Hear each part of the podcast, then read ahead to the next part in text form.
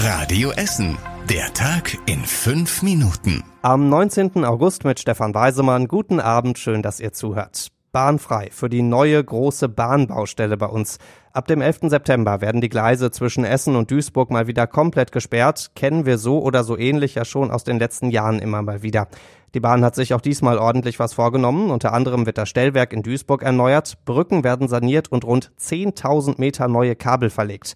Und in Frohnhausen, Holsterhausen und im Westviertel gibt schon eine Woche vorher gleich ganz neue Gleise. Für Pendler bedeutet das das Comeback der roten Klebefüße. Die zeigen nämlich den Weg zu den Ersatzbussen. Manche halten nur an den Hauptbahnhöfen, manche auch an den kleineren S-Bahnhöfen. Die Schienensperrung zwischen Essen und Duisburg geht vom 11. bis zum 20. September. Und weil das so viele Änderungen sind wie Klimaanlagenausfälle im Sommer, haben wir das für euch nochmal alles auf radioessen.de zusammengestellt. Bombe Nummer 9 in diesem Jahr gab's heute in Berge-Borbeck. An der Lüschershofstraße wird eine riesige Lagerhalle gebaut und bei diesen Arbeiten ist die Bombe heute gefunden worden. Das Ganze mitten im Gewerbegebiet, deswegen mussten auch keine Essener aus ihren Wohnungen raus. Dafür aber die Mitarbeiter einiger Firmen. Beim Bremsbelegebauer TMD Friction zum Beispiel mussten die Mitarbeiter dann etwas Gas geben, um rauszukommen. Die Ruhe weg war wieder der Entschärfer. Er hat die Bombe von Berge-Borbeck schließlich unschädlich gemacht. Druck, Sorge um Gesundheit, Überlastung. Das sind harte Worte vom Bund Deutscher Kriminalbeamter und es geht da um die Kripo hier bei uns in Essen, also um die Menschen, die uns eigentlich schützen sollten.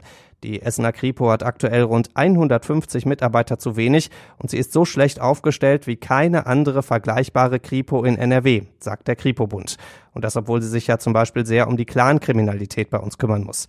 Neue Mitarbeiter wären also wichtig. Im September sollen zwölf kommen, sagt das NRW-Innenministerium. Aber nicht unbedingt für die Kripo, sondern für die ganze Essener Polizei. Und im Moment weiß wirklich noch keiner, wo die dann ganz genau eingesetzt werden können. Ist also schon ein bisschen kriminell, wie da mit den Polizisten umgegangen wird. Die Schilder sind grausam. Man nimmt die aber hier in dem ganzen Stress eigentlich auch nicht mehr wahr. Alles muss raus. Und wir schließen. So steht's auf riesigen, runden, gelben Schildern überall bei Karstadt Kaufhof am Willy-Brandt-Platz. Die Mitarbeiter sehen das jeden Tag, wenn sie zur Arbeit kommen. Bald ist für sie Schluss. Und jetzt ist auch klar, das Warenhaus aus kommt noch früher als erwartet. Am 17. Oktober hat Karstadt Kaufhof am Willy-Brandt-Platz das letzte Mal geöffnet. Für das danach gibt es einige Pläne, aber noch nichts Konkretes. Zum Beispiel einen großen Supermarkt, ein Parkhaus, Cafés oder Wohnungen wären möglich. Und immerhin, bei drei Mitarbeitern ist das danach schon klar. Sie haben eine neue Stelle gefunden. Den anderen 93 drücken wir natürlich weiter ganz fest die Daumen. Die Liebe der RWE-Fans zu ihrem Verein ist dauerhaft und deswegen haben viele auch schon seit Jahrzehnten eine Dauerkarte. Die können Sie auch in der neuen Corona-Saison kaufen, obwohl ja noch gar nicht klar ist, ob überhaupt wieder Fans ins Stadion dürfen. RWE hat sich dazu eine Art Geister-Dauerkartenkonzept überlegt. Wenn keiner ins Stadion darf, können die Fans das Spiel zu Hause im Livestream gucken. Lieber wäre allen natürlich das Stadion. Im Corona-Konzept von RWE steht aktuell, dass maximal 5000 Fans kommen können. Deswegen werden auch erstmal nur 5000 Dauerkarten verkauft, und zwar an die, die schon im letzten Jahr eine hatten.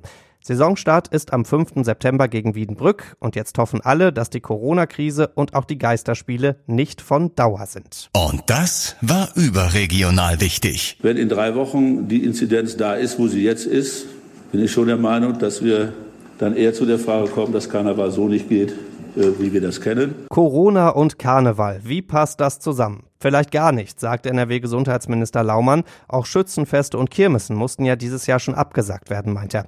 In ein paar Wochen will sich Laumann nochmal mit Karnevalsvereinen zusammensetzen, um über mögliche Lösungen zu sprechen.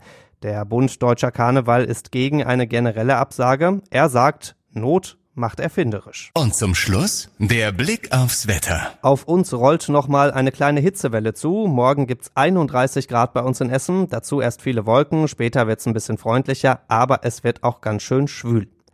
Die nächsten Nachrichten hier bei uns aus Essen gibt's bei Radio Essen dann wieder morgen früh ab 6. Bis dahin wünschen wir euch einen schönen Abend. Das war der Tag in fünf Minuten. Diesen und alle weiteren Radio Essen Podcasts findet ihr auf radioessen.de und überall da, wo es Podcasts gibt.